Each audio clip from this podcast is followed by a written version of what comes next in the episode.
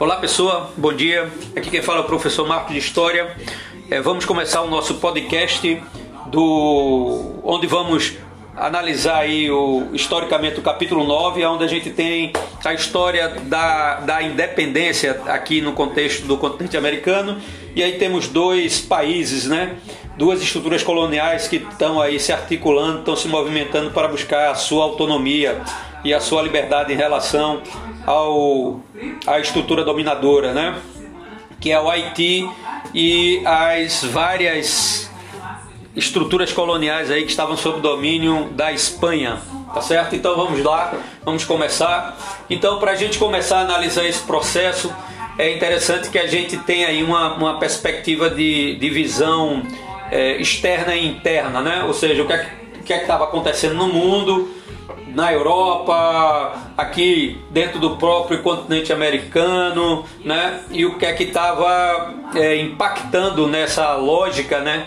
De, de contexto externo, no sentido de produzir aqui um efeito revolucionário, um, um efeito questionador sobre a estrutura de dominação europeia aqui dentro, né? Quando eu digo aqui dentro, eu estou falando dentro da, da América, né? Então lá, como fatores externos a gente tem, a, primeiro, a crise do absolutismo europeu, né? A crise que toma conta aí das principais nações europeias e aí a gente sabe que da virada do século XVIII para o século XIX, algumas nações europeias elas estão tendo a quebra das suas estruturas de Estado absolutista e isso vai enfraquecer a relação de domínio e de poder que elas exercem sobre suas estruturas coloniais. Temos aí o iluminismo, que não é algo é, estranho para vocês, né? Uma vez que a gente já estudou, que a gente já leu sobre iluminismo, a gente sabe que o iluminismo, enquanto proposta de base ideológica, ela é extremamente transformadora, né? Porque ela traz consigo aí a autonomia é, do ser humano, ela traz consigo aí uma, uma construção de, de pensamento político, de pensamento é, cultural, de pensamento social, né? é, extremamente revolucionário, extremamente é, novo para a realidade é, do mundo, né, como um todo, porque apesar de, da base do iluminismo estar dentro da Europa, mas as ideias iluministas elas vão é, repercutir para o mundo todo, né? por isso ele entra aí como um fator externo de significância muito grande para a realidade da independência da América Espanhola. A gente tem a independência dos Estados Unidos, né?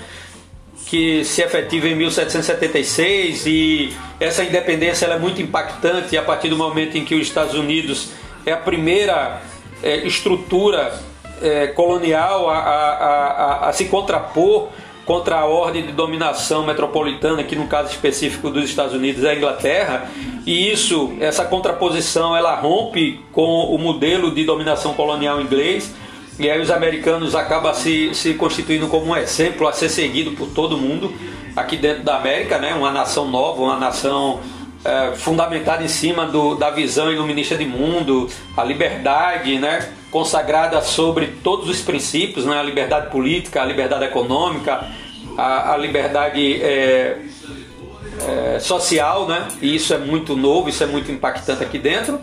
Temas chamadas guerras napoleônicas, que isso tem um efeito direto dentro da dinâmica de domínio da Espanha sobre suas colônias, uma vez que a Espanha cai sobre o domínio de Napoleão Bonaparte, e aí isso tem uma, um efeito né, de impacto dentro das estruturas coloniais aqui na América. Né?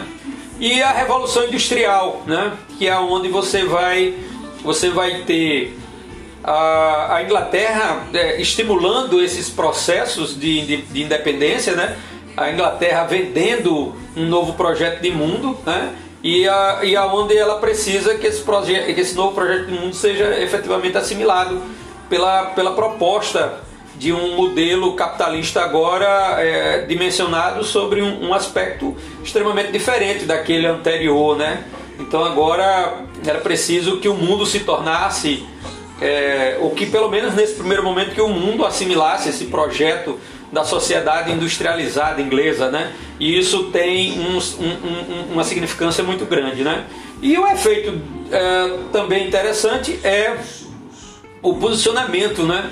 que os americanos vão assumir aí a partir do seu processo de independência, no sentido de estabelecer uma, uma ação para diminuir cada vez mais a presença é, europeia, ou pelo menos tentar é, frear né, a relação de dominação europeia aqui dentro da América, e isso está explicitamente é, correlacionado, por exemplo, com a doutrina Monroe, né? América para os americanos. E aí é interessante que a gente entenda que essa América para os americanos é a América para os Estados Unidos da América, né? A nível de fatores internos, a gente tem o pacto colonial retardando o desenvolvimento das colônias, principalmente atrapalhando os interesses das elites coloniais, que no caso da, das elites uh, espanhola vai ser a elite é, Chapetone, mas principalmente a elite crioula, né? Essa elite crioula, ela, ela vai sentir a necessidade aí no início do século XIX de quebrar essa estrutura de dominação colonial. E um fator que, que vai ser um fator interessante de manipulação, né? Num, num segundo momento por essas elites crioulas, que é a desigualdade é, social produzida nessas estruturas, né? Para que a gente possa entender isso, é, é, é interessante que a gente primeiro entenda como é a composição da estrutura da sociedade colonial espanhola aqui dentro né, da América, né, dentro das nações uh, que vão se constituir no futuro. Né? Então a gente tem 1% da população formada pelo clero, ou seja, pela igreja, e por chapetones. Ah lá, quem são chapetones, Marcos? Chapetones vão ser os espanhóis que vão vir da Espanha para cá para atuar no campo da ação de dominação colonial, né? Aí temos 3,5 formada de crioulos. Os crioulos, quem são, Marcos? Os crioulos vão ser os filhos desses chapetones nascidos aqui na América. Logo, esses filhos desses chapetones vão formar uma elite local, né? uma elite que se constitui dentro do próprio universo do continente americano. Ok? 27,5 são de mestiços, né? E aí você tem uma série de personagens né, que compõem essa estrutura mestiça, como capataz, como artesão, né, que vão servir aí a essa elite crioula. E a maioria esmagadora é formada por índios e negros, né? mas na maioria pelos índios. Né? E esses índios eles estão numa relação de trabalho compulsório, né? ou semi-escravo, né? que é a mita, o repatriamento, a encomenda, as cientas e o, sistema de plantejo, que tudo isso vai ser a base de formação da estrutura colonial é, espanhola, tá certo? Bom, as, as lutas é, por essa autonomia, por essa independência, elas vão começar a partir de 1808, 1809, né? Mas o auge ela, ela vai se dar aí a partir de 1810. E aí vocês têm um mapazinho aí bem interessante mostrando aí aonde essas independências ocorrem, né? Então vamos lá. A, a, independência ela, ela tem uma liderança é constituída pela elite crioula, apesar de, de ser necessário a gente salientar que antes desses movimentos de domínio crioulo você tem movimentos é, de articulação política popular, né, como a, a revolta de Tupac Amaru, por exemplo, a gente já pode sinalizar como um movimento que busca autonomia, que, que busca liberdade, né? Só que busca autonomia e liberdade para, para a massa da, da, da, da, sociedade, né? E aí essa revolta ela vai ser esmagada pela elite crioula e pela elite chapetone. Você tem movimentos puxados aí pelo pa, padres é, hidalgos e morelos, que são movimentos que surgem dentro do México, de também de caráter de, de afirmação popular, que buscava romper com o modelo colonial para atender aos interesses das camadas mais pobres e mais miseráveis do México, que também vão ser esmagados com muita força pela elite crioula, porque a ideia desde o início é que essa elite crioula ela assumisse o poder, né? E aí interessante, o que é que está é, na base né, dos interesses dessa elite crioula quando ela assume o controle dessas, é, dessas lutas pela independência, né? É, consolidar o poder político e econômico dessa elite é, nos países, nos seus países locais, ou seja, a elite mexicana quer o poder na mão dela, a elite é, venezuelana quer o poder na mão dela e assim vai, né? E as elites elas vão se elas vão se articulando e elas vão é, moldando essas autonomias políticas para a defesa justamente desses interesses, né? É, não desejavam rompimento com a ordem social vigente no território, ou seja, elas não queriam quebrar a ordem social, então aquela estrutura social ela deveria ser mantida, né, que a gente acabou de analisar. Ela não tem a proposta de inverter ou de tentar mudar isso defende os princípios liberais baseados na independência dos Estados Unidos na Revolução Francesa, que é o que eu já falei para vocês, né? Só faltei citar o, a, a, o impacto também que a Revolução Francesa também acaba constituindo aqui, né, como um dos fatores externos. E aí, mas eu, mas eu falei sobre a, a questão de Napoleão Bonaparte, e a gente sabe que Bonaparte, ele é, o governo de Bonaparte, ele é resultante justamente do processo da Revolução Francesa, ok? Em geral, os princípios liberais eles vão circular pelas universidades espanholas, trazidos justamente pelos filhos da elite chapetone, né, que vai para a Europa, os crioulos, alguns crioulos que vai para a Europa e que voltam para suas é, realidades é, coloniais, né, e que assumem um papel bem significativo no processo de construção de uma mentalidade nova, de uma mentalidade diferente, né? Bom, a ruptura com a metrópole, né? Ela vai se dar depois da Revolução Francesa, né? Quando a coroa espanhola tentou impedir a chegada dos ideais aqui na América. Em 1808, a coroa espanhola foi derrubada por Napoleão, né? E é um movimento de independência no continente americano acaba sendo impulsionado, né? Acaba tendo um, um elemento de, de, de caráter mais incisivo no sentido de, de de atuar e de se articular e no sentido de se pensar essa independência com mais vigor, né, com mais objetividade, né?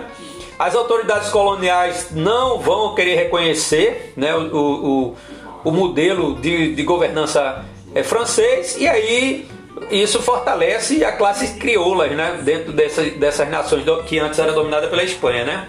E aí as colônias, com poucas exceções, rebelam-se e vão produzir um efeito aí bem interessante de mudanças e de transformações, né? Bom, e aí a gente vai pegar alguns casos específicos. Então, no México, o movimento assumiu um caráter popular de 1808 a 1815, como eu falei para vocês, com os padres Hidalgo e Morelos.